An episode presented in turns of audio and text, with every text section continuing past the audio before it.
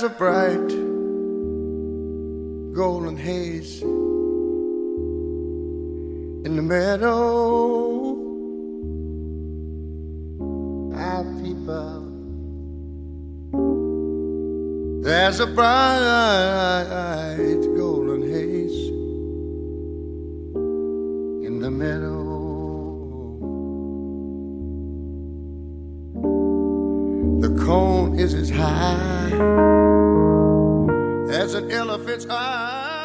看理想电台，我是颠颠。节目上线这一天是五月的第三个星期四，也正好是第十个全球无障碍宣传日。工信部在二零二零年十二月二十四号这一天发过一个通知，标题是《工业和信息化部关于印发互联网应用适老化及无障碍改造专项行动方案的通知》。里边提到，着力解决老年人、残疾人等特殊群体在使用互联网等智能技术时遇到的困难，推动充分兼顾老年人、残疾人需求的信息化社会建设。维基百科对信息无障碍的解释是这样的：任何公众，无论是健全人或残疾人，不论用户使用什么样的硬件或浏览器。要求其提供的信息以及服务能够被所有人平等获取使用。我之前对无障碍有个误解是，就是它是用来服务老年人和残疾人的。但举个简单的例子，在一家很吵的饭店看视频，甚至把音量开到最大也听不见，那这个时候，即使是听力正常的人也遇到了障碍。这种情况下，原本主要服务听障人士的字幕就可以很好的发挥它的作用。所以，其实每一个人都会有某个处于障碍的时刻，而无障碍设施、无障碍设计也是可以服务每一个人的。在这一期，中国盲文图书馆信息无障碍中心主任何川老师会深入聊聊信息无障碍，以及分享更多他和互联网公司还有其他视障人士接触的故事。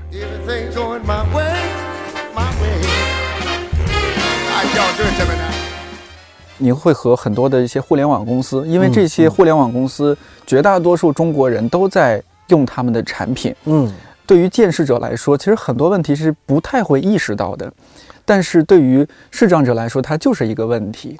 呃，我想听听，就是您和比如说一些国内的互联网公司去沟通的时候，有有哪些问题是你需要和他们反映，然后他们可能之前没有想到的。嗯，这种事情挺多的，比如说有一些突发事件，嗯比如说我们盲人以前 有很多人都用 QQ，但是现在可能用的少了啊。哦，以前用 QQ，这个 QQ 呢，就是其实也不光是盲人，所有人都用嘛。那盲人他也不例外。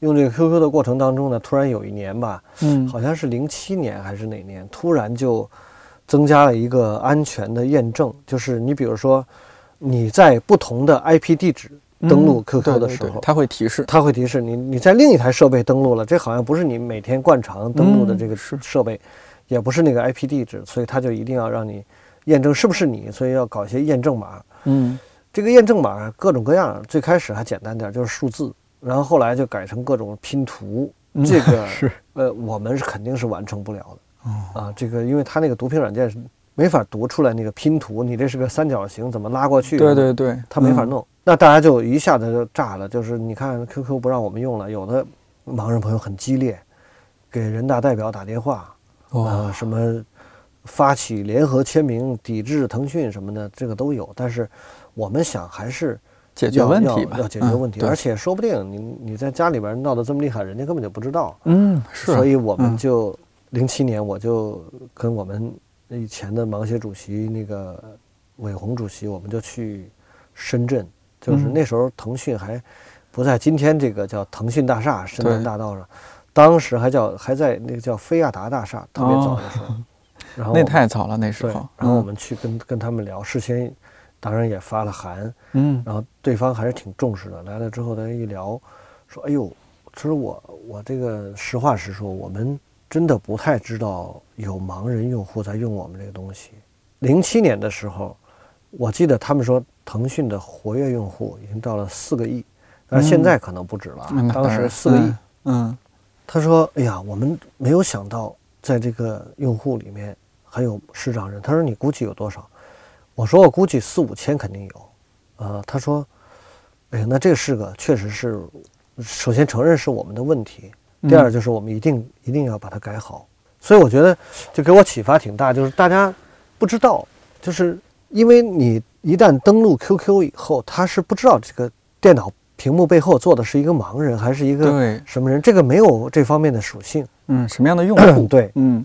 所以我们说了以后呢，他就马上跟我说，那如果我们版本它有个流程嘛，嗯。我们这个现在来不及改的话呢，能不能我们先用一个临时的办法，就是白名单，嗯。然后 我就收集了大概四千到五千的这个 QQ 号，都是盲人的，然后就发给腾讯，我说这批号你就给弄个白名单，然后这批号就任何时候登录都不需要填什么验验证验证码什么的。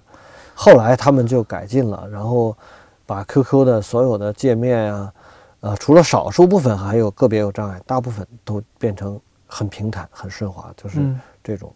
还有包括我们跟那个呃淘宝，我们也去呃一零年还是哪年，我们去淘宝跟淘宝人聊这些事儿，也是嗯。当年那个盲人反映很多，就除哦了在淘宝上购物之外，对。他还要开店呢，哦。我们也要开店，我们我们也有生意可做嘛，对吧？对对哦，呃，这那那然后开店里面各式各样的困难，然后包括我们怎么来运营这个店铺都都有困难，所以我们就也跟淘宝聊了一下。当时淘宝的那个社会责任部，我们去嗯。还参观淘宝那个挺有意思，淘宝那个文化也挺逗，他们这里边全是那个有那个花名儿，然后很多人都是是那个很多人都是金庸金庸那金庸个的武侠武侠小说里边是是是，对。嗯，对我们这儿也有花名，你看我这我这不也是花名那你？这画面，你那个人说像个日本人是吧？你这个主要是有个桑是吧？有个桑对。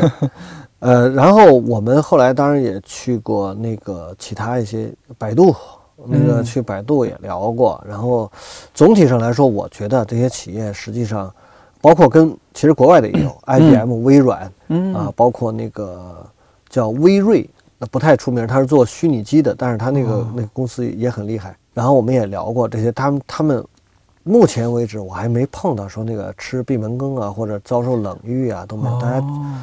最后也许在修改版本的时候，因为各式各样的原因，可能不尽如人意，但是起码所有人都愿意，就是表示愿意做这个事儿，愿意是把这个事儿改好，也觉得这个事儿是很重要，是他们的责任。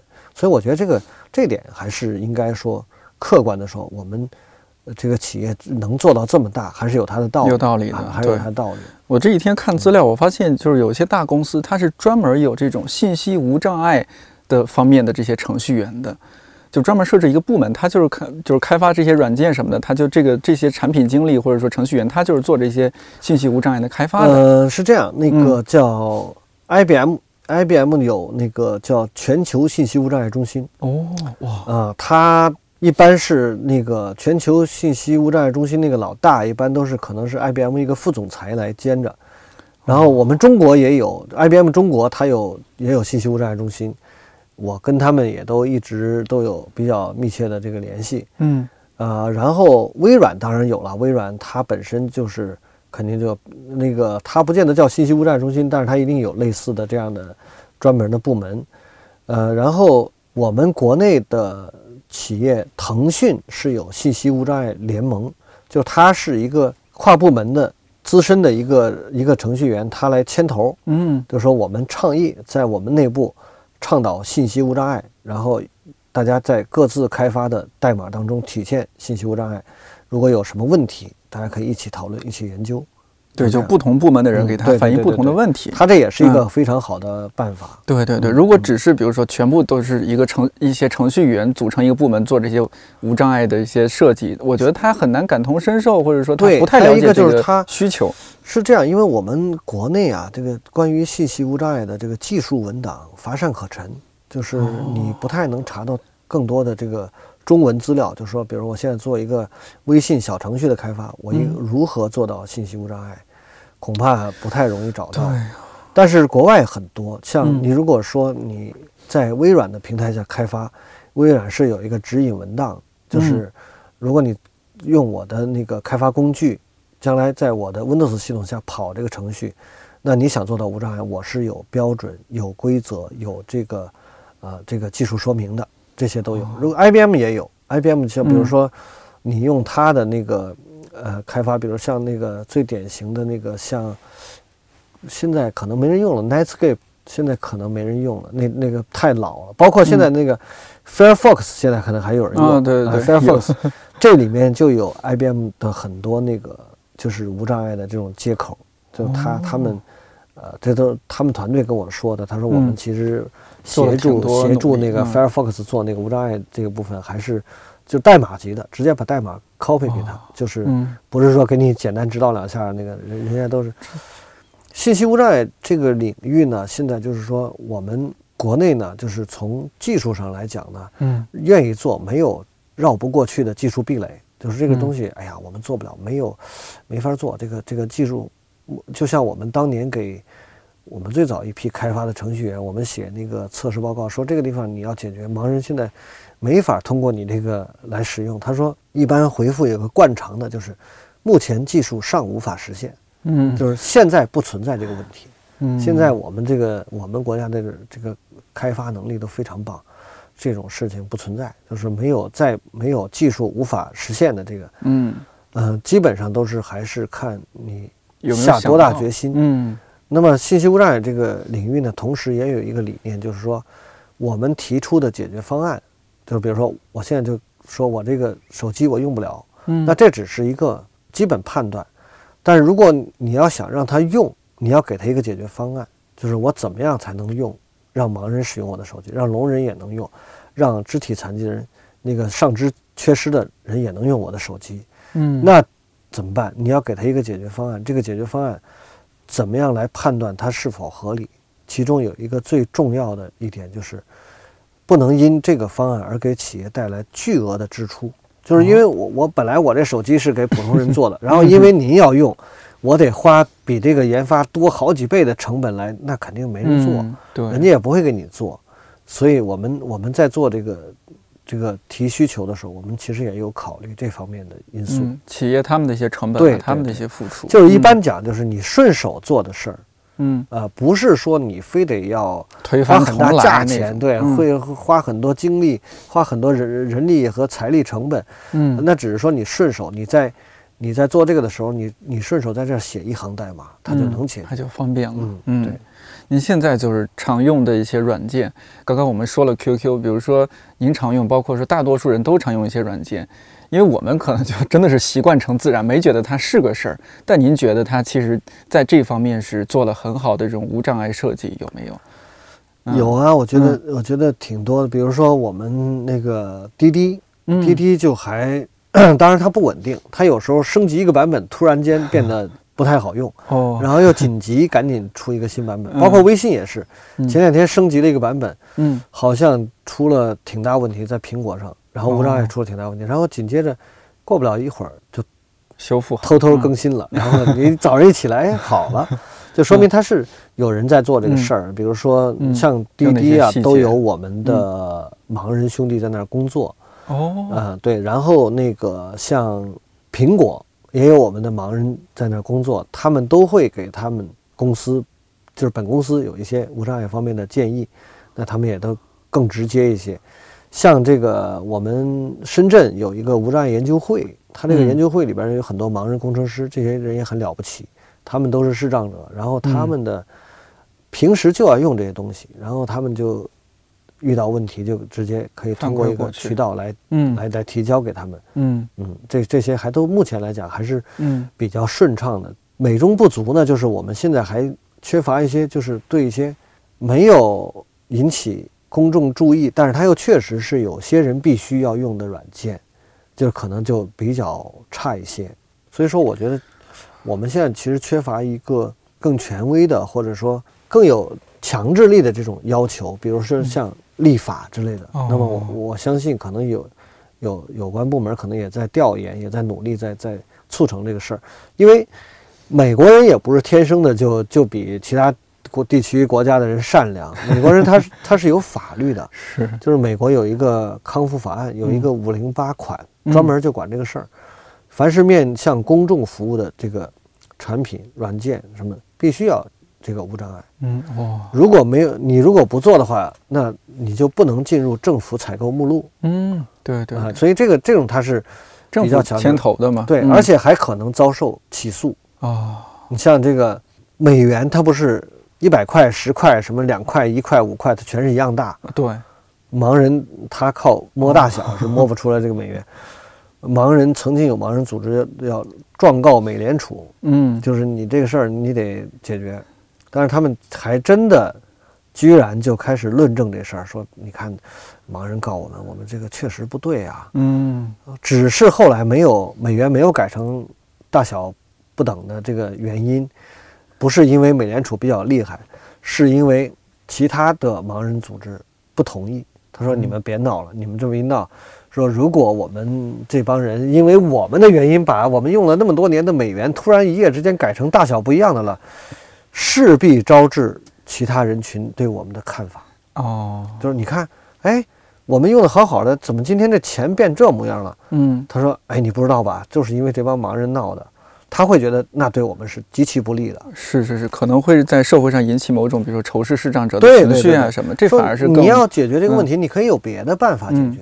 你可以有别的，你你比如你弄一个读钞器什么的，假假如说、嗯你你能认识不就完了吗？就是它其实也是一个，就是我们信息无障碍的一个重要理念，就是我们并不提倡为了视障人而采取颠覆性的行动，这个肯定是不会得到大家认可的，因为说白了，我们是要融入这个社会，而不是占领这嗯而不是个社会。也不是搅乱这个社会对，也不是搅乱这个社会。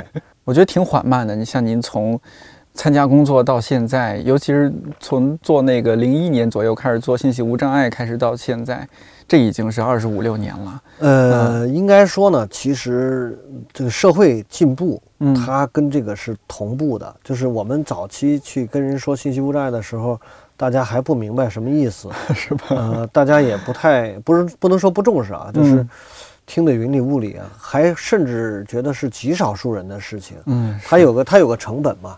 为什么这次突然这么重视信息无障碍？实际上跟老年人有关。哎，对，老这龄化老社会，老嗯年人的这个群体可比盲人这个群体大得多。那大太多了啊，所以嗯那这个就不是一个少极少数人的问题了，嗯就是相对来说虽然还是少数，但是是一个不太少的少数了。这个时候就不一样了。现在好像中国，我记不太清了具体的数字，似乎是我们现在的七十岁以上人口的数量是两亿以上。呃，我也不太清楚，但是嗯我我我听人家老跟我描述一个事儿，就是到二零五零年，嗯就是就是，所以我们国家第二个百年目标实现的是二零五零年，嗯，说基本上百分之三十都是老年人，就是每十个人里边有三个人是老年人，哇，其实这个数字很可怕。那就非嗯常可怕了。对，就是可能你这个社会就得因为这些人而采取一些必要的保障的措施，除了无障碍这这一块儿，当然是最重要的。嗯除了无障碍环境的这个什么 楼梯、电梯啊、坡道啊，这个还有就是信息无障碍这一部分，嗯还有包括一些繁琐的流程。你比如说你是你现在去医院看病，有多少个流程是老人自己能独立搞定的？根本就搞不定。我觉得年轻人，如果你是从一个小城市来的，到北京很多医院看病，你搞不定这个流程，有好多你不明所以。比如说，这个片子现在要取了，给你一口袋，然后你也不知道到哪儿取，实际上人口袋上有二维码，到那个机器那儿照一下，然后人自己那机器就出那个片。哎，其实我觉得这种东西其实对那个老年人来说就是有有问题的。是，哎，别说老年人了，我觉得我每次去医院我也慌。你这个，尤其是你不经常去，偶尔去一下这种，你确实是要花大量的时间。嗯就是其实这时间是耗费在这种他们设计的流程里。嗯，是，嗯，就如果是这个为了老年人考虑，为了残障人考虑，这流程可能都得会慢慢？的会变。嗯因为老年人很多人是因老而失能，嗯，就本来我其实是眼睛挺好的，但是我衰老了以后有白内障啦，或者是眼花啦，或者反正就是看不清了，这是有的。再有一个就是除了老中有残之外，残中也有老，残疾人嗯也要老的呀。比如说我们现在我像我这样，平时有点视力，但是视力不太好，残余视力，残余视力。但是我自己年轻的时候反应很快，比如前面来个电动车，你们可能二十米、五十米看见了。嗯到我这儿可能只剩两米了，但是我反应很快，我我我长期形成的那种应激反应，我一下就躲开了。但是我要七十岁的时候，可能就躲不开了。对呀、然后这个就很危险，嗯，就会有这个问题。所以这些也确实要考虑更多因素。这就是嗯依赖社会的整个信息无障碍和这无无障碍的嗯大环境吧，变得越友好，对，老年人、残疾人才会越舒适。而且从某种情况下讲，就是嗯我们文明程度越高，可能越会考虑照顾到少数人的利益。你如果是多数人，你不用照顾他，你你不照顾也不行。嗯那那么是不是因为是少数人就被忽略？这个其实是一个重要的一一个指标。那么现在，何况老年人和残疾人加在一起已经不是少数了。这是一个非常庞大的群体。是，当然，这个老年化这个话题扯开了，那真是将来我觉得面对的问题和挑战特别多。你包括像何老师，像现现在咱们这些种种的社会服务啊，什么基础设施建设，嗯是服务十四亿人的。是，那将来再过几十年，如果出生率啊什么按照现在这个趋势下去的话，你将来这些设施可能只服务，假设是呃八亿人、九亿人，那很多东西都都会被闲置。没错。但问题是这样，就是说，残疾人也好，老年人也好嗯，你给他的一些特殊设施，嗯，如果这个方案做得足够好、足够科学的话，嗯，它是不影响别人的，哎，呃，而且还嗯别人也顺便可以享受到的。嗯嗯，，就就对。这种才是合理的这种信息无障碍的解决方法。嗯，我之前还好奇，像北京地铁不是有那种就是老呃就是那种比如说残疾人士他坐的那种升降机，升降机，对对对对对，我之前不太理解，我也基本没见过，说实话。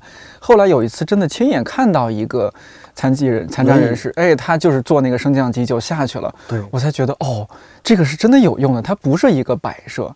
对嗯，因为是这样，就是说我们现在新建的地铁，嗯，就你注意到新建的地铁一定就是不管你有几个口，嗯一定其中有一个口有直梯，直梯电梯进去以后呢，它就轮椅开进去，然后嗯。里边其实还挺宽敞的。那宽敞，哎嗯，，然后你坐下去，或者你拉行李箱的时候，呃，或者婴儿车的时候，这些都不适合扶梯的，自动扶梯都不适合，是是，的。嗯，但是老的地铁沿线没有，一号线、二号线，那嗯那个种太早了，哎，没有那种没有那种理念嘛。但是怎嗯。么办？那就必须得有个升降机，你保证它得能下去啊。那我、我嗯天天我就从这儿进地铁，那你没办法，那就从那儿能下去。还有就是现在有很多老旧小区不是要改电梯嘛，也是这种过去那种六层小板楼也没电梯，嗯。现在也也开始这个也开始开始装了，我有时不时都会看到一些新闻，就好像那种叫什么外挂式电梯嘛对对。对，是吧？那那种，这总是有嗯。办法的嘛，就是对，嗯，说到这儿，我我觉得我还想咱们有有一点啊，咱们嗯多聊一下，就是，呃，那会儿您也说了，就是哎，还有这个淘宝店那边还有一些店就开淘宝店的视障人士嗯啊，这个我还真是有点没想过。我是在新闻上看到什么，比如说淘宝他们会招那种。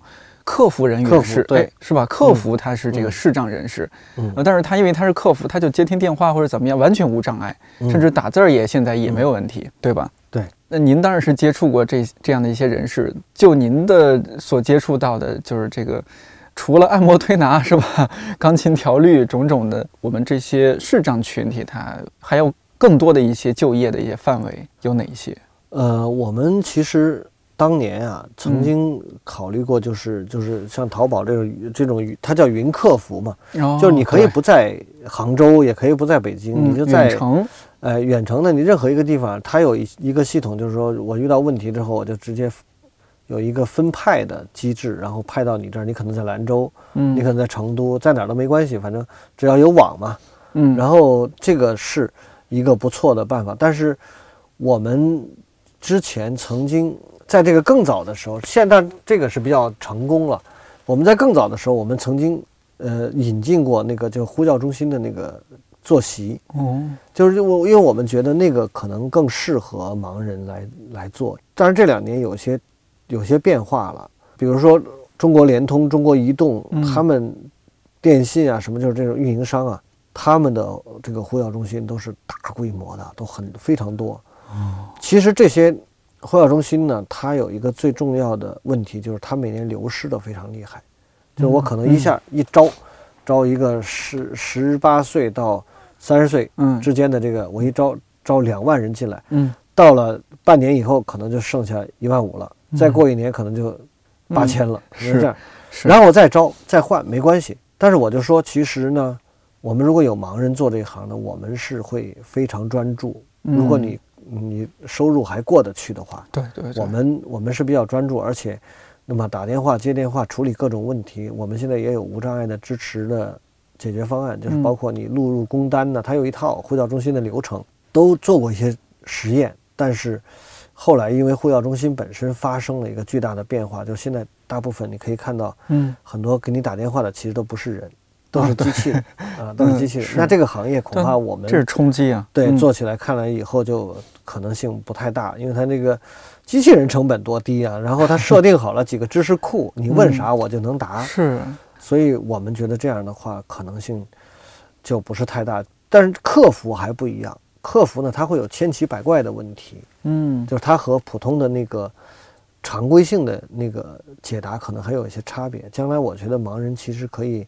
一个是在这方面，一个就在专更专业的领域，就是用机器人不可替代的这些领域，比如说心理咨询，这这种这种是机器人是不不可能被替代。事实上，我们这个呃盲人也也也曾经，因为心理咨询现在也有个问题，这个职种现在被取消了。哦，已经已经没有就是不考证了，哦，对对对，证是取消了，对对证取消了嗯所以以前我们还组织过那个他们考这个心理咨询啊，然后嗯大家看看能不能在这方面有个突破。啊，应该说这些年其实尝试了很多办法吧。我我还有个身份就在中国盲协有个兼职嘛，就是我们嗯今年中国盲协呢，其实也有一个想法，就是要开一个不同就业类型的一个研讨会，要探讨一下，看看有没有什么新的办法。但是我现在觉得越来越觉得。嗯有一部分他们有知识有文化，因为我们这里边还有一些人是中途失明的，就是说，这是他很大的一个群体，哎，，对，非常大，他大概嗯占这个群体大概有三分之二左右。哇，那这是是中途失明，就是比如说我已经大学毕业了，嗯或者说我已经那个在某某行业干了几十、嗯十年八年的，然后嗯突然眼睛坏了。这些有什么原因呢？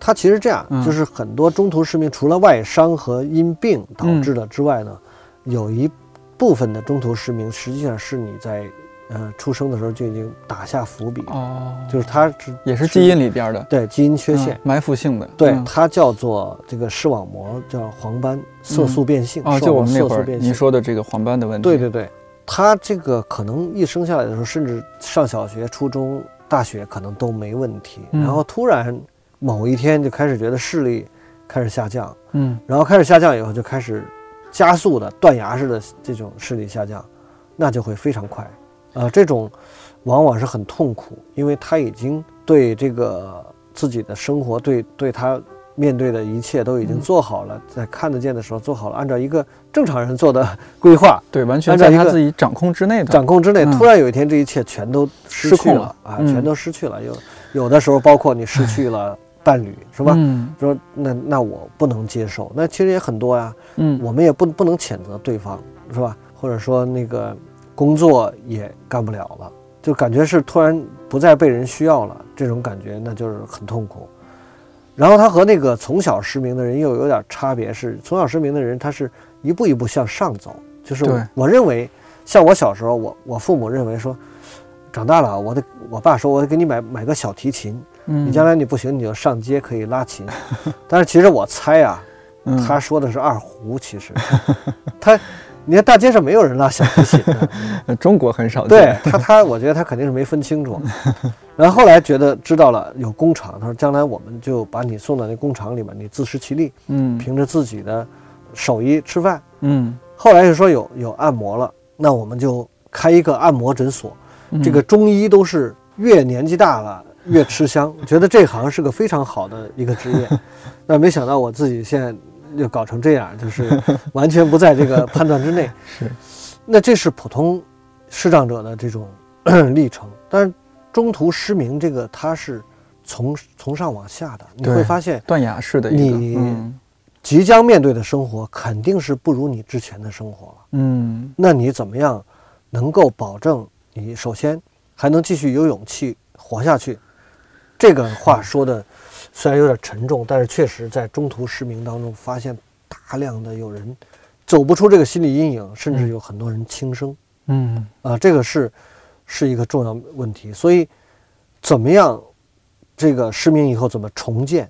重建包括重建你对这个世界的认识需要重建。嗯以前你可能看的全是五颜六色，那现在你可能是听到的各种声音和你摸上去的各种形状，嗯那是跟视觉完全不同的。那这个重建，还有一个就是你的生活怎么重建？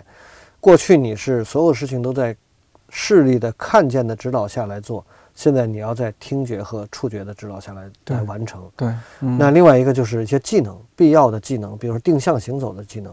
你看得见的时候，你从这儿走到那儿，走直线没问题。对，现在看不见了，你还能不能走直线？你还能不能每天，尽管是你熟悉的路程，嗯能不能从这儿走到那儿？那这都需要重建。是所以应该说，这个对他们来说是一个重大的挑战。但是同时呢，他们也有这个丰富的这种资源，因为他过去受过完整的教育，嗯然后所有的本该学就是已经学会的这些技能，不会因为你失明都跑掉。对对，就是你你过去搞数学的，你突然失明了，你可能在纸上写验算可能是困难点，但是你数学的理论还在，是是你数学的思维还在。嗯然后你这个你是说英语的，那更不影响了，是吧？嗯因为我前面我就碰到那那各式各样的人，他们来找我就咨询，哎呀，我可能不久就要失明，这种痛苦啊，真的是让人。虽然我不是这种情况，但是我完全能感同身受。我就跟他讲，最坏的结果是什么样？如果你努力，如果你能正确面对，嗯努力学习技能，然后你最好的结果有可能是怎么样？有可能真的比你失明之前可能还要有意思，这个世界可能是另外一种方式呈现给你，然后比你失明之后可能生活更精彩。你可能能注意到过去你从来没有注意到，你忽你因为你看得见你忽略掉的一些东西，嗯哎，可能意外的被捡起来。那当然有些不便是一定要面对的，但是如果说如果你掌握了这些，这个用利用那个辅助工具，然后利用各种信息技术之外，恐怕能给你带来真正困扰的地方肯定会有，但是没有你想象的那么多。但当然最好别失明，是吧？失明了之后，那就只能是这么说，就是我们实际上嗯天没塌下来，嗯呃，只不过稍微黑了一点儿，是是吧？您说的这个话就是半是安慰，但是另一方面也确实是现实，因因为因为是真的是现实，因为真的实现了，就是它技术是能够帮助就是视障者实实现这些。是。嗯，就像是那可不可以，比如说您描述一下您现在就是日常的一些场景、一些使用，比如包括手机、包括电脑，你都怎么样实现的？比如我我电脑我就用读屏软件，我那个是需要下载吗？还是？对，不是我我们自己的，然后哦那比如说其他视障者是可以下载、可以购买的那种。哦，然后呢，我们手机就用苹果手机啊，那个所有的障碍基本上都能解决。哦，苹果手机有那个，那天您教我，对对它有那个辅助功能是吧？对对对对，之前从来没注意过这些。对对对，它很多东西藏得很深，就是因为它有一些包括跟助听器怎么配合的那些。哦这也有啊。对。如果如果你不是这方面的人群的话，你可能就不会注意到。啊，那天您和我一说，我觉得我用了个假手机。对对对对。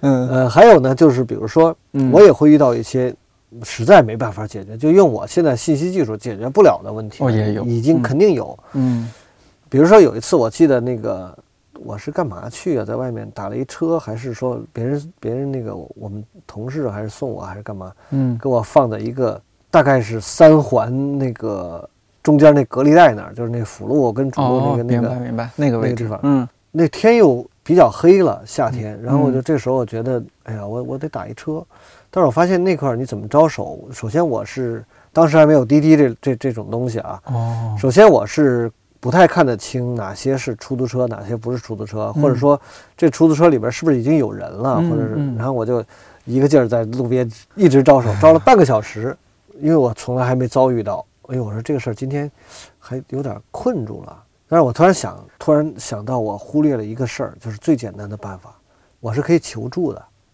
然后旁边走过来一帮人，我就跟他说：“哎，麻烦那个我视力不太好，嗯帮我能能帮我打一车吗车？”，嗯因为我过去觉得不太求助，是因为我觉得好像大家都互相比较戒备，说你这人看起来挺正常。好莫名其妙，然后你突然叫我帮你打一车，是不是有什么陷阱啊？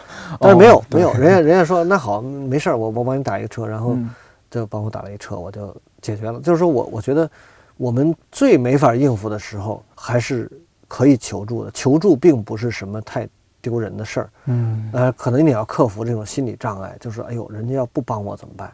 或者是说，呃，比如我也碰到过这种问题啊，比如说有时候问，哎，那个麻烦您问一下，看理想这个在哪儿啊？这个人很莫名其妙，他也没说话，但是我猜想他脸上可能有各种表情，然后突然跟我说：“这不就这儿吗？”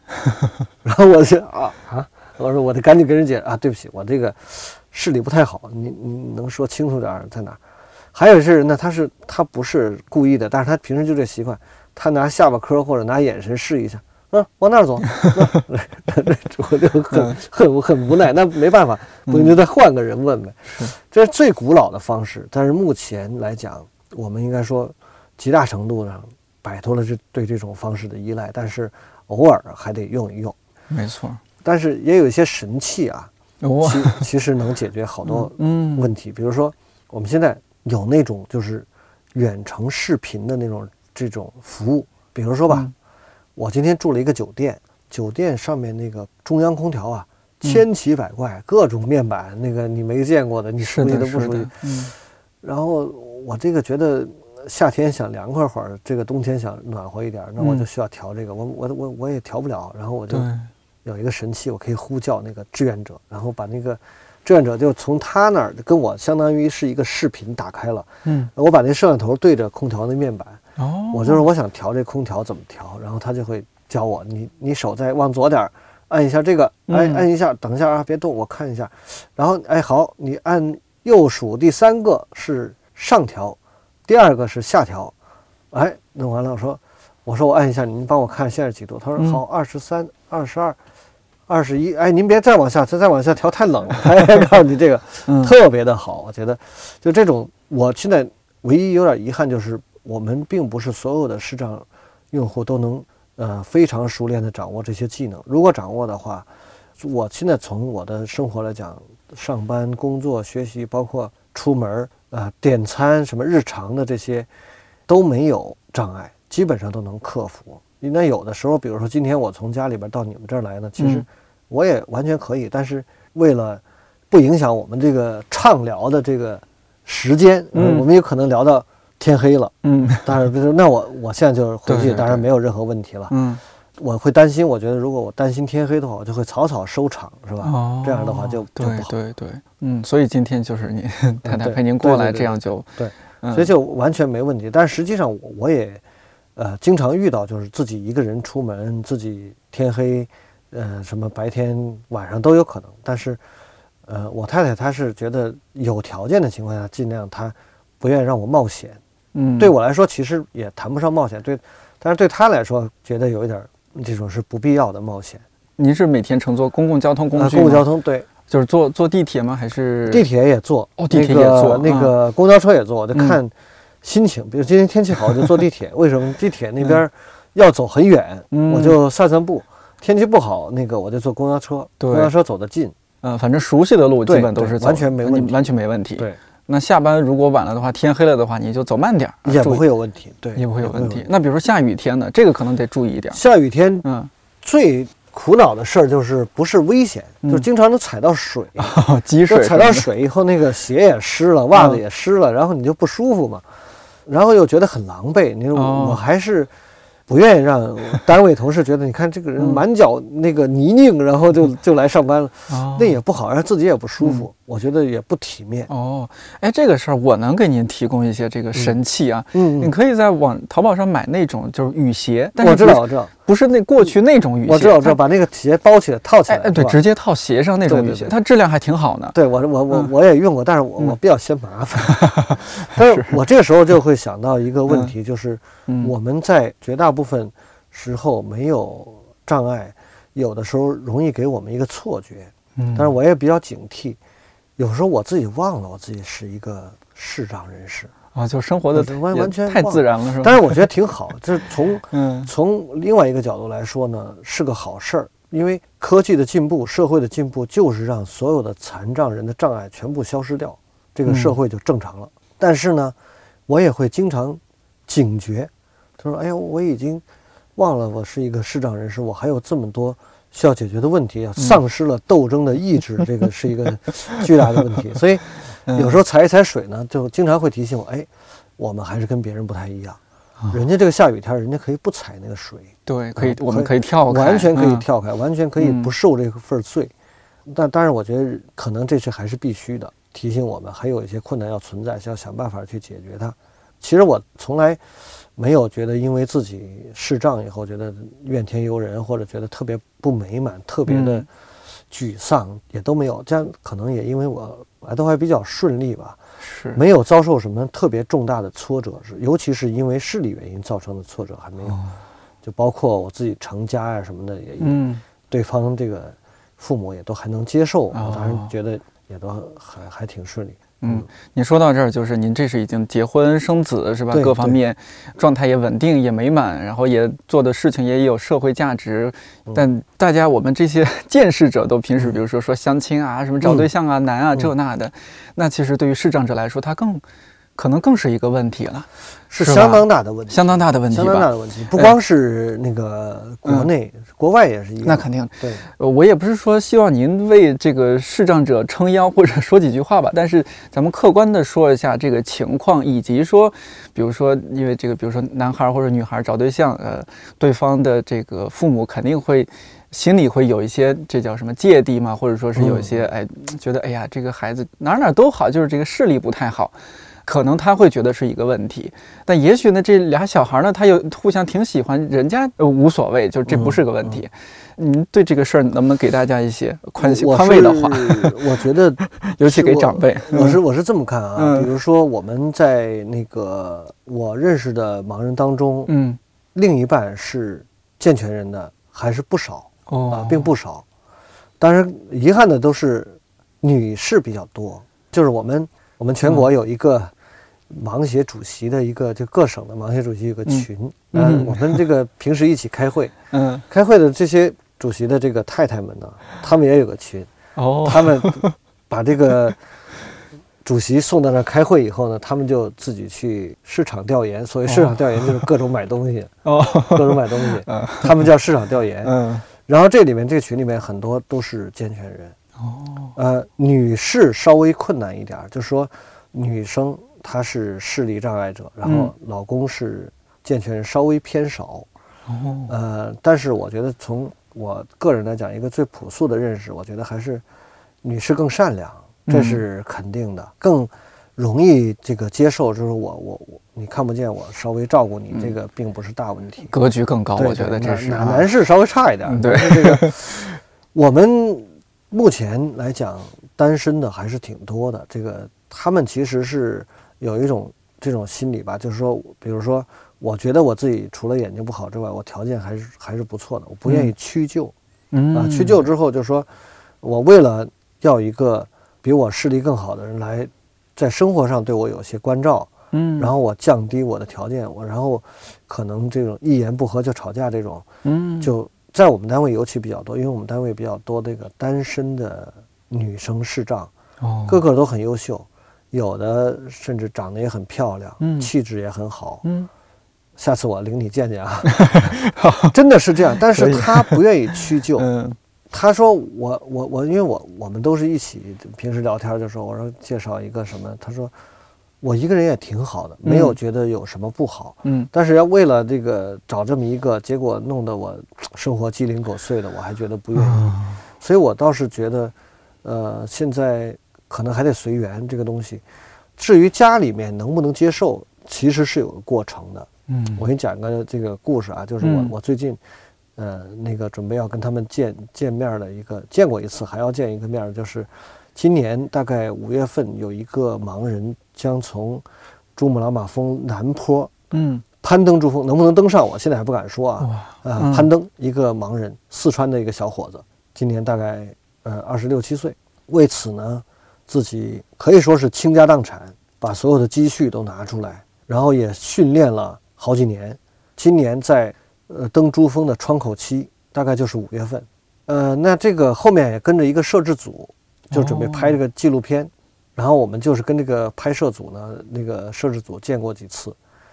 我了解，我没跟他自己聊过啊，就跟那个导演、那个还有那个那个制片人，嗯我们聊的时候，我说为什么他要登这个珠峰呢？我说其实我们一般人都讲这个，这又是个经典的这个励志的这个路线。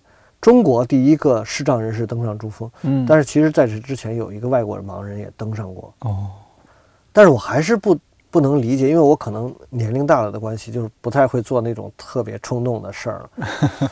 他就跟我讲，这个制片人跟我讲，他说我跟你讲一个，就是我们抛去那些高大上的那些理由，嗯，我讲一个最实际的理由，就说他呢找了一个媳妇儿，就是这个健全人，嗯。这个媳妇儿死心塌地就愿意跟着他，嗯，但是这个女方家里不太愿意，哦，就说你看，那小伙子也不错，小伙子是中途失明，嗯。十九岁吧，嗯。失明了，嗯，然后自己去按摩，开按摩店，收入也还挺好，嗯。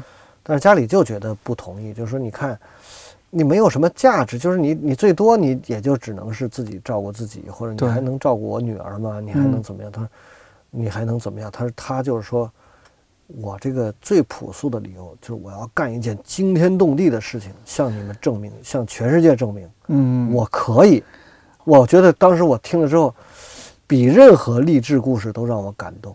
就说你说我是为了中国一个第一个盲人征服珠峰，我觉得，因为我本身的理念，我我不是这样的，我不是觉得这个珠峰是大家都想征服珠峰，你们有没有问过珠峰是不是愿意，是吧？其实不见得非要这样，当然我这个观念也不一定对啊，嗯嗯，但是他跟我说了这个原因之后，我真的是很感动，我觉得确实，我们从我们这个群体，嗯从他个人，我们确实都需要一个这样的人，来干一些惊天动地的事情，是向全世界庄严宣告这个我们可以，是吧？当然，像女方父母，嗯那那我觉得也这是他个人最实在的一个理由。对嗯我们盲人当中会经常有这样的人，他们有这种，比如说我我我的一个朋友，他从秦皇岛徒步去西藏两次，我也问他，我说咱们说俗话，就说你这到底图什么呀？嗯对对，为什么呀？他说我别的没有，就是让大家知道我行。就这个事情，嗯我觉得其实某种程度上，这个呃当然是个非常感人的事儿。嗯实际上从另外一个角度，也就说明了我们这个社会还没有进步到这种程度，我们还需要反复的一再的证明我们行，就是一个一个个体的去对一个一个个体用行动去证明。大家成为一个社会共识以后，我们的父母才能接受自己的子女，他的配偶是一个残障人，不光是视障、听障或者其他障碍，认为他们只是生活上可能需要一些照顾，但是绝大部分时候他们是跟普通人没有什么两样，甚至在某些领域一定是有更优秀、更取得更卓越的成就，也是可以期待的，至少是。我觉得您的工作就是刚刚一说了一顿了，就是说很有社会意义啊什么。那个话，根据您刚刚说的这个例子，我忽然觉得那话说的太大了，它就是一个一个具体的例子。我在这个过程当中，比如嗯说我们能融入社会，或者说我们这个能够让许多盲人通过呃自己努力实现个人价值，然后我在这个中间，我们能信息无障碍能起到的作用，就是一个工具的作用，就是我们凭借这个东西，可以让它更好的能够融入社会，更方便。如果没有这个东西，可能它会慢一点，会会吃力一点；有这个东西以后，可能更更顺滑一点。嗯，那天您和我说，我觉得您这边就是也是某种程度，您做的事情特别杂，包括有些，比如说他这个视视障者，然后家长带着过来的，或者朋友带着过来的，是吧？对您还得给他们讲讲这个这个道路是曲折的，前途是光明的。没错没错，这个这个也是必要的，因为他 嗯特别是刚才我们讲到有些中途失明的人士啊，他骤然之间，比如说嗯。遭遭遇到不幸，他可能是病的，我觉得还好一点。嗯对。那个病吧，它毕竟有个过程，不是今天一夜之间突然就不行，是。就怕那种意外，比如说意外伤害。对对，那那这种的话，比如他遭遭受了这种他遭受嗯一些感情上的变故，嗯，因此而导致了家庭的变故，对，那他真的嗯。是可能那一刻真的就痛不欲生，然后他急需的就是想知道我未来会是怎么样。嗯，能怎么样？对、嗯他的家人可能有没有这个这方面经验，他就基本上就是领到我们这儿来吧。领到我们这儿来，这个图书馆这边只要进了这个楼，这种事儿他们一般都往我这儿推，是吗？啊，往我这儿推呢，我这个 跟他讲一讲。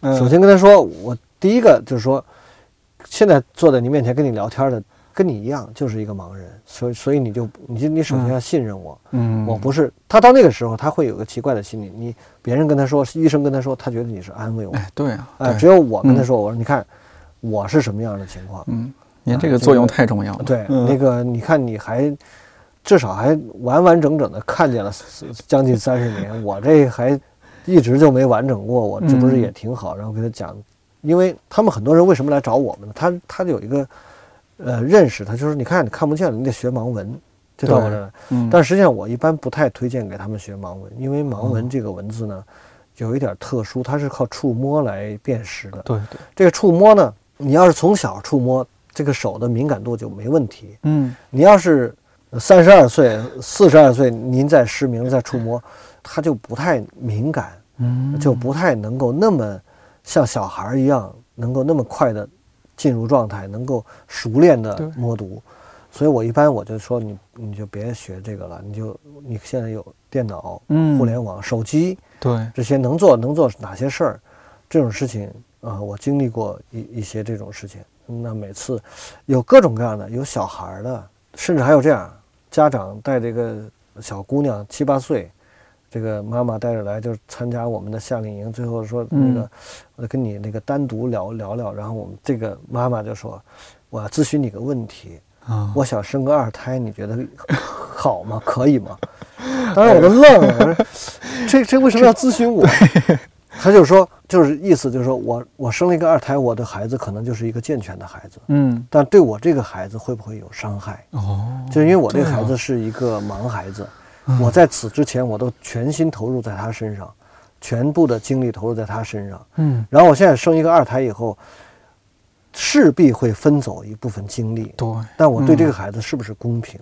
他跟我跟我聊这个，我我说我认为没问题。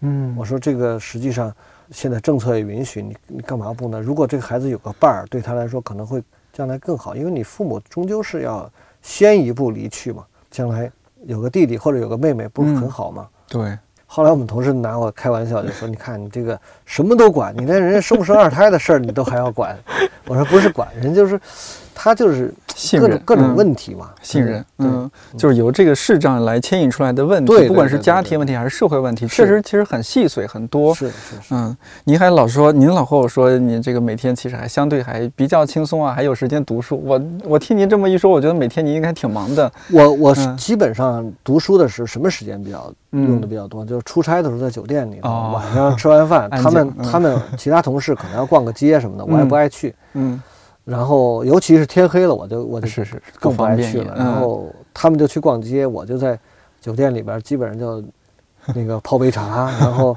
一直读。我我睡得也比较晚，平时哦因为读到夜里头十二点一点嗯差不多。然后就我那个听读呢，那个速度也比较快，所以哦确实还是还挺好，又安静。这种是个长期的习惯吧。要不对在火车上，嗯，那个飞飞机上，对，对，反正也没事儿干。这种空闲的时间你做不了其他事情，主要是我们也不看电视嘛，是吧？嗯你 对要看电视，你可能浪费掉很多时间。是的，是的，不看不看嗯电视，然后就听这些东西。这其实反而挺好的，就是嗯多读点书，要不然我们就沟通起来也没有任何障碍，我觉得非常的顺畅。对，我觉得其实嗯对我来说，因为我我的本行其实还有一个就是阅读推广嘛。对我来说呢，因为我也不考试，我也不需要面对什么，也不需要让自己再增加一个什么什么技能。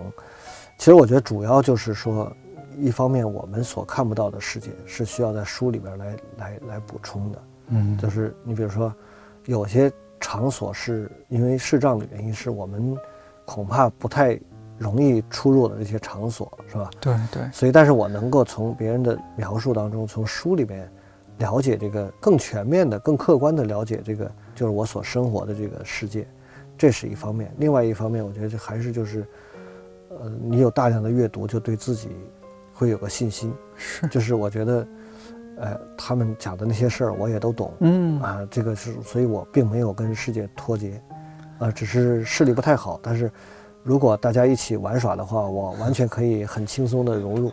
就就大概是这两个最最重要的作用。当然，你嗯比如说，增加自己的这种知识可能会嗯。不太有，因为我读的那个书大概都是社科类的比较多，啊，这个硬知识不会有。对对，嗯，但是一定会有那就是改变自己，嗯。因为呃视障人群啊，他也有一些就是大家公认的一些心理特质，嗯。比如说敏感、对对，脆弱嗯。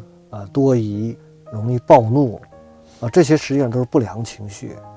但是这些东西它又是，因为你失明了以后，它深重在你的性格里面，你不是说你能控制的。就是有一有一些事儿非常气愤，说我们要跟他死磕到底，这种事儿不是说你 你马上就能控制。但是你如果读的书多了以后，你可能就给你提供不同的选择的这种方案会多一些。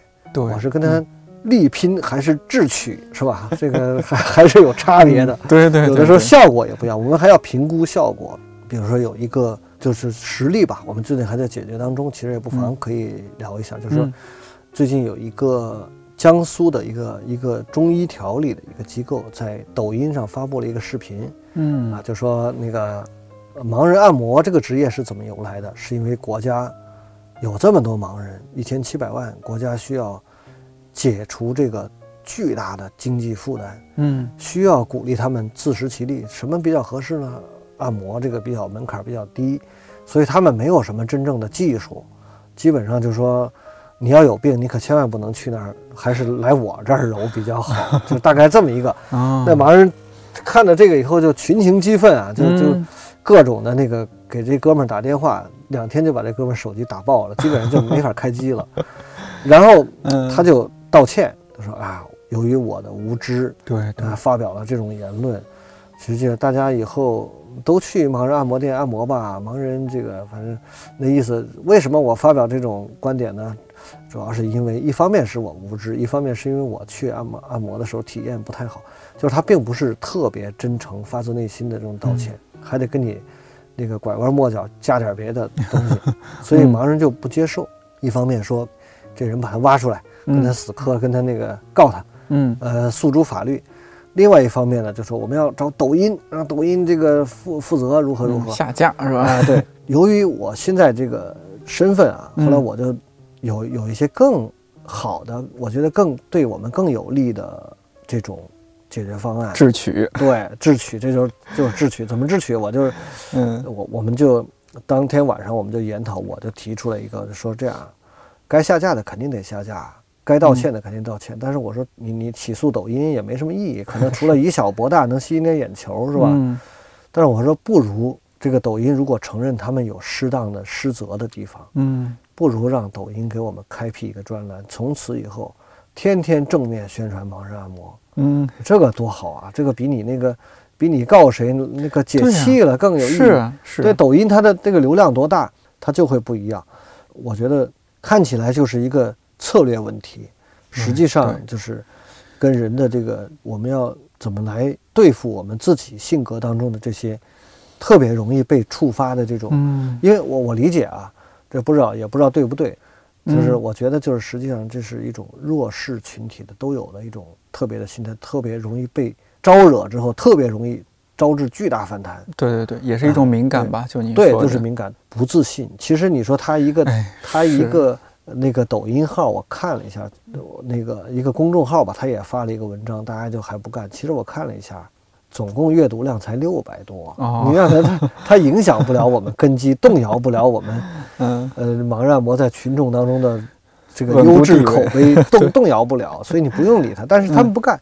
结果好，你们每天都在群里边转发说这个人又又说我们嗯，不好了，然后大家每个人点击看一下，一个瞬间就变两三千了。对，反而是让他对影响扩大了，对帮他宣传了，我们这个群体一方面需要一再的向社会反复的证明我们是可以的，我们是可以融入这个社会，而且还会创造自己的价值，不光是享受这个社会给我们带来的便利，那我们也能够成为这个社会的建设者，我们也能我们也能尽到自己的一份力量。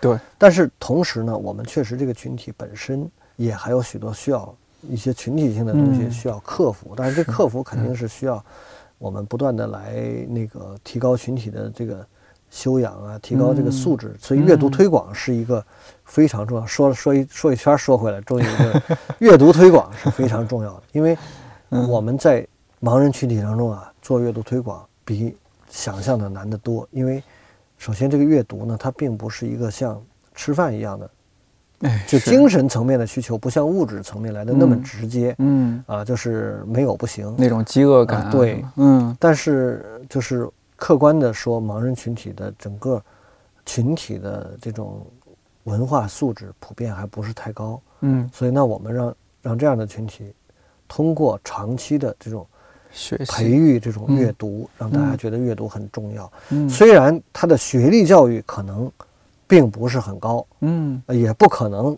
所有人都实现那种高学历，但是在学历教育之后，最能补充的就是阅读。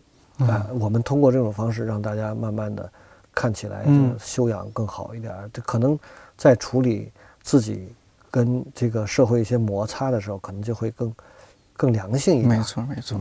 嗯，那说到这儿，我也小小打个广告。嗯我我司这个 虽然是音频付费节目吧，但是我觉得质量还是很好的。就是如果说，呃，因为这是更方便的一种呃阅读嘛，比如说杨钊老师讲《史记》啊，嗯，或者说是这个段志强老师他讲这些从中国出发的全球史啊这些，是的，我我觉得这些也也是一种很好的阅读，因为毕竟是看。汉字书你不怕不方便嘛。但这些我们都是很有质量的一些保证，而且嗯经过这个专业人士提炼过 对对对我我那天也听了一些，听了一会儿听了一些，确实挺好的。嗯，我觉得这也是一种方式吧。就是像比如说一些互联网公司，我们会做什么用户画像吧？你也听嗯说过这种、这种词儿，是是，从来没有说有一个画像是说，哎，没把我们画进去。对对对，一般呃这个也挺惭愧，一般都是说，哎，这个年龄是呃几岁到几岁是吧？男性偏多，女性偏多，然后嗯分布在一线城市、二线城市、三线城市。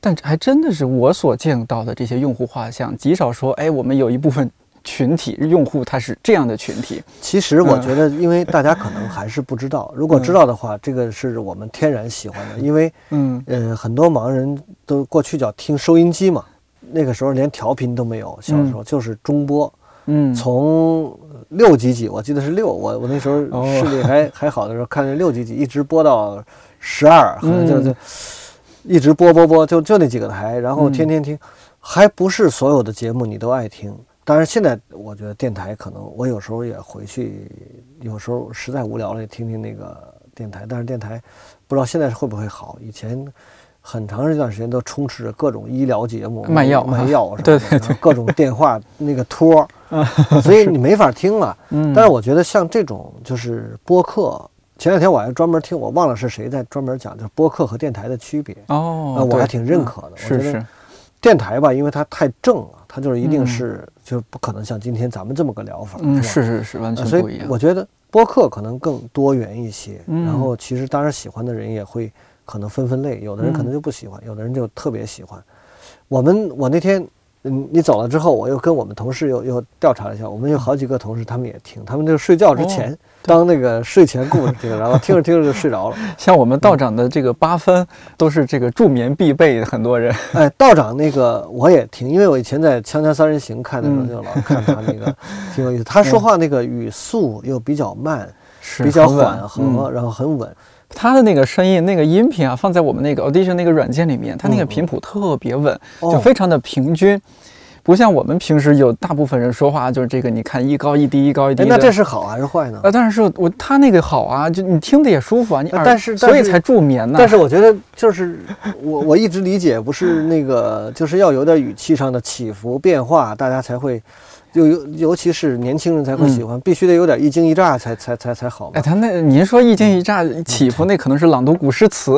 我们还有一些同事，我也请他们听过这个，嗯他提出那个，他不是提这个看理想的事儿，他提嗯别的，就是我们一些录的一些视频啊。嗯他说这种他最不能接受就是整个十几分钟也好，二十几分钟、一个小时也好，嗯，没有冲突。他说哦。他们现在看惯了那个 一言不合拂袖而去的那个，就是各种综艺节目带的那个那那那个嗯。节奏。嗯。他觉得那个才才真实，其实。啊，有要有转折，要有这个戏剧化的对呃这些东西。哦，不太喜欢太平的东西。不一样，人不一样。嗯。有的，你像是。那个看什么时候听。如果我嗯。觉得我一般听播客的时候是在，呃，坐公共汽车的时候，啊，早晨呃大概我得坐四十分钟，中间换一个车。嗯晚上可能也差不多，基本上看理想能听一期，然后还剩点尾巴。你那个一般好像一个小时左右，这个嗯，要是堵点车呢，这正好一期。啊是是是，我们一般 我一般都尽量控制在一个小时以内。啊我我嗯觉得还还听了听了挺挺多期的，嗯哎呦，谢谢，还挺好你就是也有很多优秀的同行，其他播客也给您推荐推对对荐。嗯对对，小宇宙不是也推荐？对对对而且而且嗯关键是我我好像听听听已经习惯了你说话那个节奏。就是我以前我我今天跟你聊的时候，我觉得我以前说话不是这个节奏。嗯首先语速应该是比以前慢。我以前说话他们都批评我语速快，嗯就是还有就是有的时候就是没有太咱聊的比较顺畅，没有太经过思考，就是很哦自然的，就是对就是这么个表达。嗯，我们这做节目确实也要，一方面其实用户的需求是多元的，就像我，也许我一开始就是自己按照自己的风格去说话，大家说你这个人说话太慢了。那我看到这个反馈，就觉得啊，那我调快一些，调快了。有些人又说，哎呀，你这个太快了，其实是众口难调。就其实嗯就是说话语速吧，还不是你能随便调的，就是 它有一个自己最佳的一个节奏。就是你要调快了，有时候你可能就嗯口齿啊不是特别清清楚了对对对慢了呢，嗯又故作深沉，好像也对不好啊。对，所以就这些细节，当然自己也会注意。但其实我觉得说来说去吧，比如说做播客，最重要的是什么？我觉得第一点就是真诚。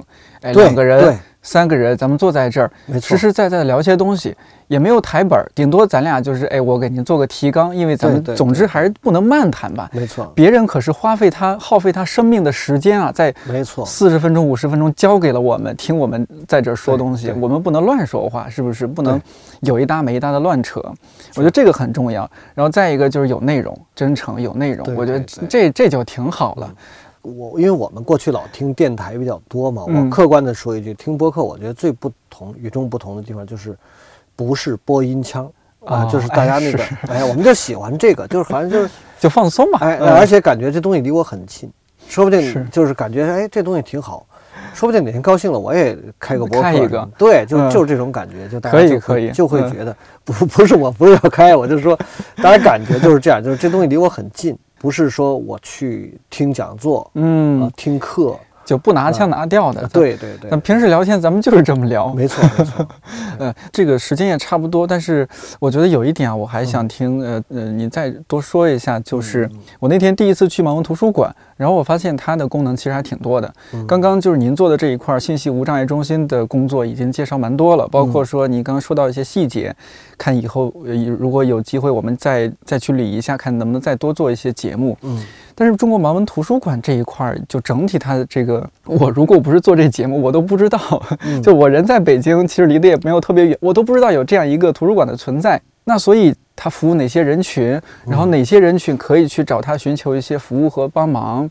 嗯呃，我还想听您这个介绍介绍，或许听到节目的这个有偏远地区的，或者说其他一些城市的，哎，说不定呃有机会来北京，是吧？哎，去就去那儿看一看。这样，嗯这个盲文图书馆呢，实际上是九四年嗯建立的。嗯就九四年之所以建立这个图书馆呢，就是因为当时有一个特定的情况，就是盲文图书啊，首先生产量不多，就是嗯如果每个人都都来买书的话，那不可能能够使大多数盲人都得到书，就是不可能的。嗯因为嗯，当时全国只有这么一家出版社，那现在也是一样，只有这么一家出版社。就最好的办法，就让书呢流转起来，就是借。所有的图书馆之前其实人都有这种普通图书的借阅，已经中国差不多图书馆差不多有一百年了吧，是吧？嗯。民国期间就有图书馆嘛，但是盲文书没有啊，就是没有图书馆能借到盲文书啊，所以我们就想，当时九四年的时候就建了一个盲文图书馆，但是那个图书馆呢，我们在卢沟桥，就是哦抗日战争纪念馆旁嗯边儿，就那个宛平城那个城里头，嗯。然后建了一个图书馆，但是那个地方比较偏远，在北京也比较远，嗯，在房山丰台那一块儿啊，丰台对，丰台，嗯就所以不太容易去。那么这是一方面，另外一方面呢，就是我们当时呢，国家也开始重视这种公共文化服务，就是在各个图书馆也开始要求大家，呃，设立这种盲人阅览室嗯或者盲人阅览席位。嗯这个从我们国家的九五计划就开始，一直到我们即将要呃这个制定的十四五计划，嗯都里面有提及。那只不过每次的这个呃话不太一样，有点侧重点。嗯那么现在目前是个什么情况呢？就是全国呢已经有四百家公共图书馆里面设有盲人阅览室或者盲人阅览席位。这个是文化部给我们的数据，呃，文文旅部吧，现在。嗯那么这四百家就面向盲人开展这个服务，它存在几个问题，一个是资源，就是你要你这得有书才行啊，是光有阅览室不行，那资源谁来提供？嗯那就是呃我们来提供。第二，这个怎么服务，就是很多人不理解，那盲人来了我们怎么办呢？好，跟那个从来没见过，嗯呃，手足无措，我是服他呀，我是不服他呀，我说我还是怎么样？嗯所以这个我们有一个业务指导关系，就是我们我们会以分支管的模式向他们定期开展这些啊、业务的培训，就是嗯如果怎么样面对盲人，盲人来了之后，呃，要要怎么做，我们需要哪些必须要有的东西，要有的服务。再一个就是人员，就是他那个图书馆呢，它其实都是挂在，比如说盲人阅览室挂在报刊部，嗯，或者挂挂在参考咨询部、挂在典藏借阅部，挂在哪儿的都有。就是它并不是专人专职，那就更谈不上专业。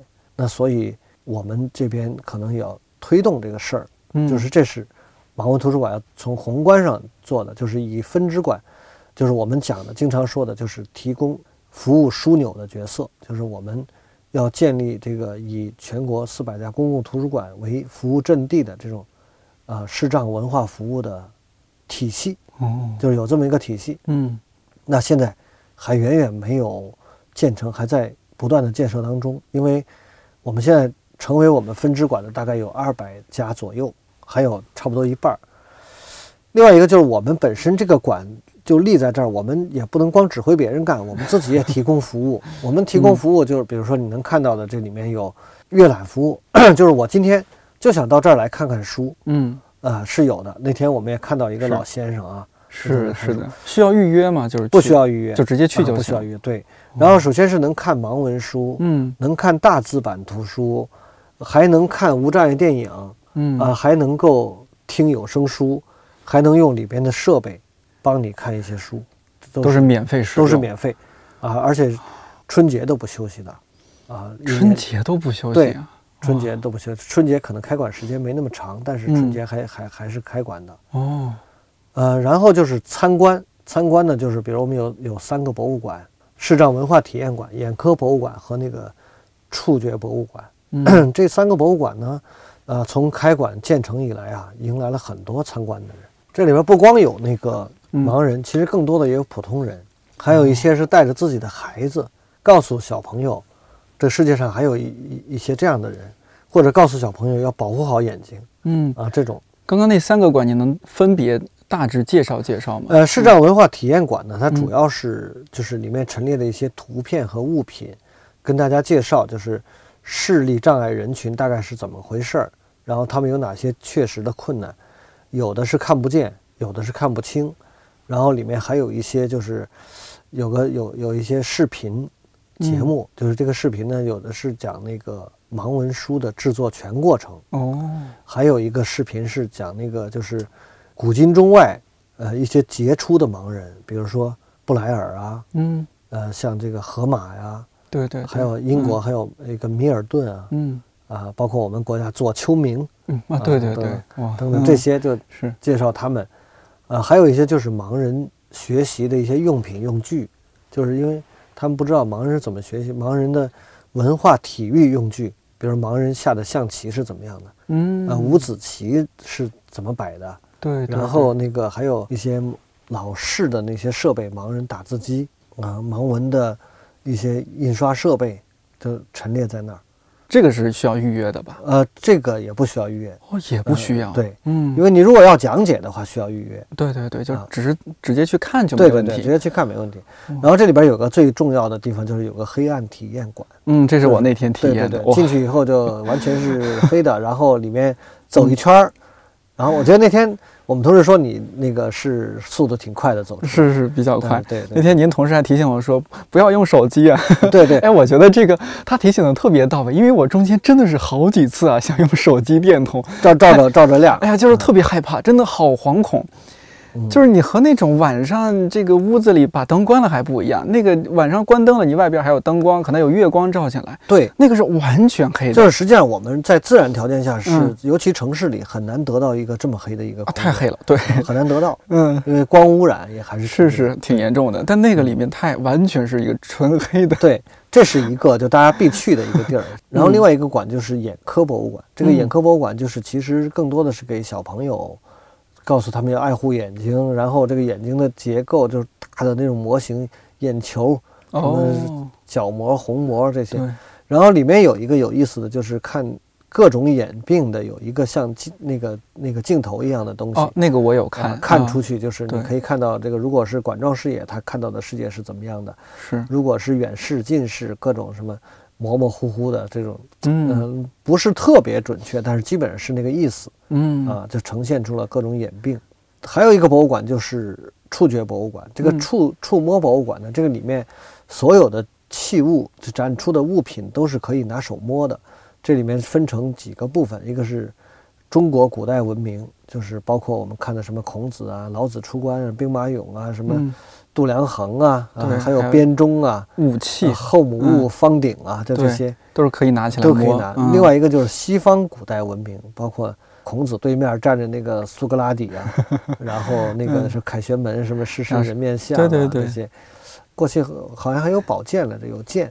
然后呢，就是当代文明，当代文明就是也是中西方的嘛，包括什么一些人物的那个塑像啊，牛顿、爱因斯坦啊，什么这些人啊，包括那个运动啊，就是那个铁饼啊，嗯。什么标标标枪没有标铁饼啊，嗯，啊那些的，还有飞机模型啊，飞机模型就是嗯。工业文明嘛，就是这种对对。对，火箭啊 嗯，飞机，然后还有一些动车组，然后这个嗯。还有一些军事的，对对对这个这个迫击炮啊，什么嗯，榴弹炮啊，对，你说视障的小孩最喜欢那些，哎，他他们很喜欢这个，嗯因为这个东西实实物是不可能让你摸的嘛，对他对，他就嗯。喜欢这个。其实里边过去我特喜欢一个东西，现在已经坏了，就是嗯。有一个老式的留声机，他们不知道从哪儿买来的东西，然后就摇把儿摇摇摇摇摇摇，然后这唱片发出吱吱嘎嘎，然后就开始唱那些老歌，哦，那是真的可以唱的，真的可以唱的。哦，就是它这老式留声机嗯特别特别有有味道，但后来不知道是给摇坏了。包括有些那个就在现实生活当中，嗯。你是能看到，但是你没法亲手触摸的东西，比如说嗯。那个 T 三航站楼长什么样。哦，你要是嗯那个普通人一看就知道，那个看个图图片嘛，是吧、嗯。T 三长这样，但是你是不可能摸的，那个摸也摸不出来。大象无形，它已经这么大了，你怎么能摸出来？它但是它那个模型，嗯，缩小描版描述的的非常好，是吧？啊我我嗯。其实从那个 T 三航站楼那个经过无数次，我居然不知道它长这样的，嗯。这这我我当时觉得挺感动，确实。嗯，还有立交桥啊，还有那些什么浮雕啊，这是这个博物馆。这三个博物馆呢，应该说是我们这个客流量最大的。他们有嗯时候那个一些外地的这个视障人士啊，把这儿当成一个旅游景点儿，就是一定要到这儿来看看。去完长城、故宫、颐和园，最后一天还得来这儿再来一天。这节假日不休息的，对，不休息。然后我们还有一个就是我们刚才讲的口述影像馆，我们在这里面会给大家有一个无障碍的片段。那天你去的不巧，是因为我们正在升级改造，里面嗯正在施工，我们同事都很专业。你可以发一个眼罩给你，然后你戴上眼罩以后，你再看看这个电影，嗯，然后有讲解的和没有讲解的，能差别多少？就说我其实从另外一个角度讲，就是视障人群他是他的需求也是多多层次的多层次嗯，多元的其实是，然后我们这个五楼呢，就是图书馆就，就就大概就这些；三楼呢就是阅览，但是实际上还有一些服务是，呃，参观看不到的，比如他常年提供那个图书借阅服务，嗯。常年提供那个就是文化，就是各种文化、各种讲座，嗯，包括我们以前那个请过一些像蒲存昕老师啊、哦，曹灿老师啊、哎呦，嗯。方明啊、嗯，什么葛兰老师，这都大咖呀。对呀对呀，然后我嗯。们还请过一些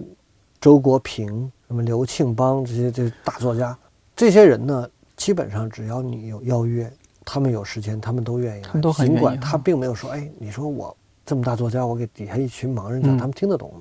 嗯他没有这个，都是很认真。尤其哦我印象当中，就濮存昕老师那时候那个当时我还给做了点劳务费给他，然后被他 严词拒绝，然后哦拒绝完了之后还得说，他说哎，他说刚才那个有同志好心啊，给我点劳务费，他说。到了我这个层面，咱得干点不花钱的事儿。他 说这，这个不是说每次都得、都得挣钱，是要是挣钱的话，我这时间都不够用。但是嗯我、我愿意干点不挣钱的事儿。嗯啊，包括那个那个葛兰老师也挺让人感动。八十多岁，我们请来一次，他因为盲人很多喜欢朗诵，喜欢学这个播音。嗯那葛兰老师又是我们这个播音界的现在 Superstar 泰斗级的人物、啊。嗯对，然后他来给我们讲课，我也是，那那我们按规矩给老太太做点劳务费也不多。嗯结果老太太生气了，一扒拉我，差点给我扒了一趔趄，我 力气特别大，哎呦，很不高兴。嗯后来还给人道道歉，道半天歉。哎呀，不好意思，嗯那个你看我们，啊，就是觉得这些人都很好，就我们每次都是就是跟这些人打交道都是很感动。嗯，而去年吧，由于疫情的关系，这事儿就断了。其实我们每年都能做很多这种，还有那种讲座，有的嗯时候是一些非常棒的那些中科院心理所的嗯。博士啊，那些教授来讲座，那不光是盲人，很多附近的，包括听到消息的人来了，都都来那个，就是我们的活动，就是基本上座无虚席，连地下都坐满了人，就到那种程度。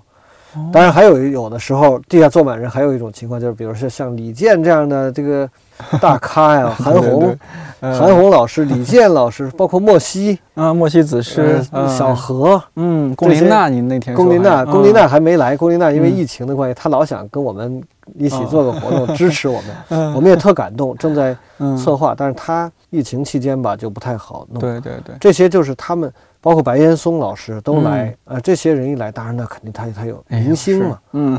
他们来站台，他们就吸引的这个关注度，就嗯实际上是间接的还是提升嗯，大家对这个群体的关注度。没错，就我们图书馆也会有好多这种活动，包括我自己，我们我这个部门也做好多类似这种活动。如果将来，其实我们也可以考虑，就是比如我们可以请那个颠颠同学给我们讲解一下 怎么制作播客。我哎呦们这个我们也需要那个开播客的同学，大家可以来听，一定会很多人，嗯你，可能都想象不到的人会很多很多。那像这些讲座活动信息，是不是你们有公众号，大家可以对看到吗？我们一个是有公众号，一个是嗯我们有一个，还有一些最传统的办法，就是通过我们的短信平台推送到手机上发短信。哦，这样对子。对，公众号的名字叫什么呀？公众号就叫中国盲文图书馆。哦，在这个上面就会更新一些信息，我们要做什么事儿，大家可以去看一下。而且我看你们也也有专业的那个官网嘛，官方的网站，网站上面信息是更多的。对。嗯，但如果说尤其偏年轻人的话，他习惯了，那就关，比如说可以关注这个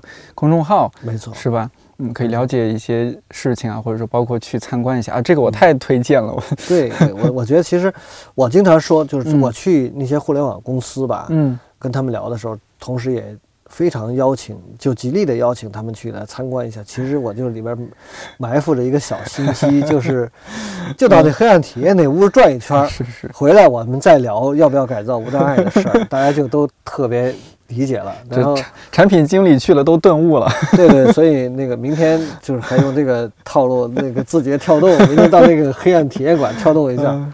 然后出来以后咱们再再谈那个很多事儿，他们都嗯。不用你说了，都明白了。这个这个事儿是我觉得是嗯它的一个作用吧。好，总之就是这个，希望今天节目出去，我大家能够关注到这一部分群体。呃我我依然觉得我们不是以一个俯视的态度哈、就是说希望大家能够了解，就是人与人之间的沟通其实是不同层次的。是，嗯，对。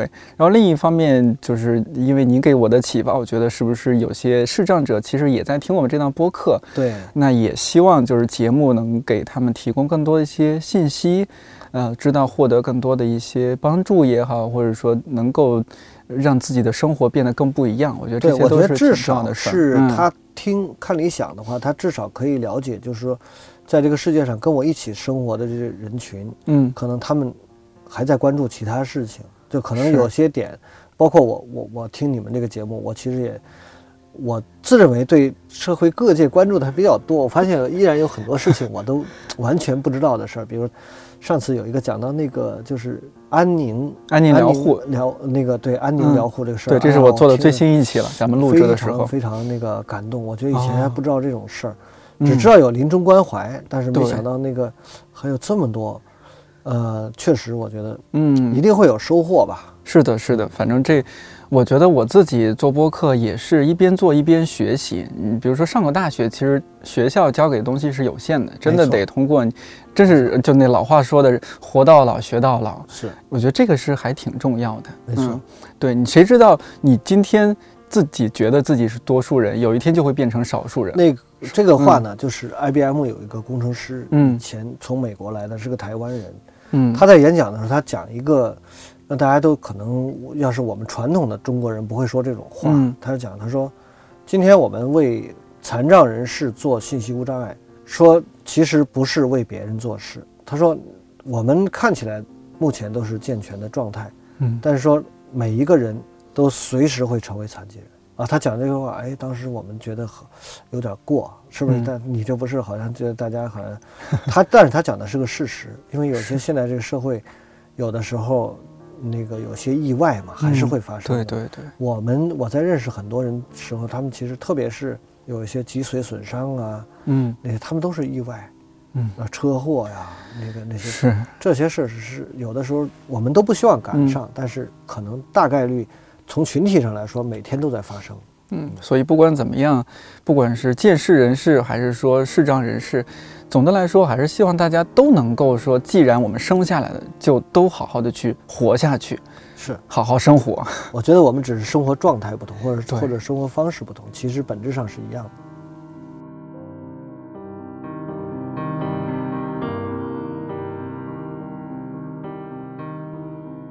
到目前为止，跟何川老师录制的两期节目就全部上线了。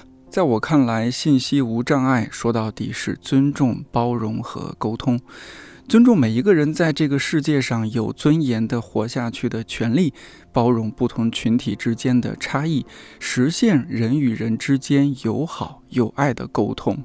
如果你在北京，也可以抽空去位于西城区的盲文图书馆参观。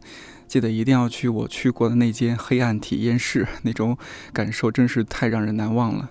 另外，也非常推荐下载注册 Be My Eyes 这个软件，视障者用户可以在上面适时求助，而志愿者也可以提供力所能及的帮助。关于无障碍，我还会继续策划一些相关选题，到时候也期待你的收听和反馈。微博互动可以看理想电台，要放飞自我。感谢听到现在的你，看理想电台，我是颠颠，祝你早安、午安、晚安，我们下周四再见。I thought sooner or later the lights up above will come down in circles and God made a love. But I don't know what's right for me. I cannot see straight. I've been here too long and I don't wanna wait for it. Fly like a cannonball straight to my soul. Tear me to pieces and make me feel whole.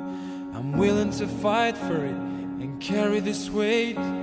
But with every step, I keep questioning what is true.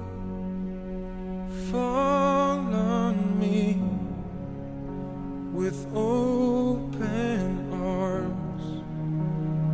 Fall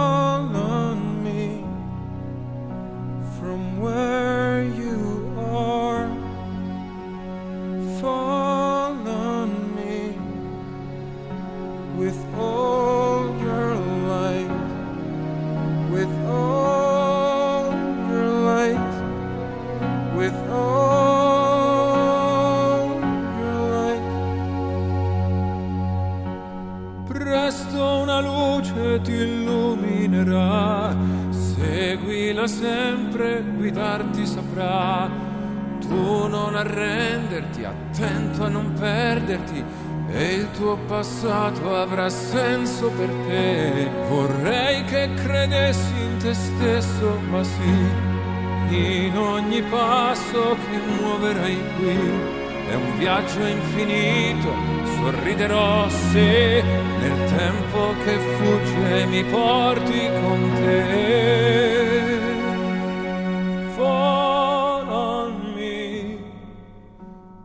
Ascoltami. Fall on me, abbracciami.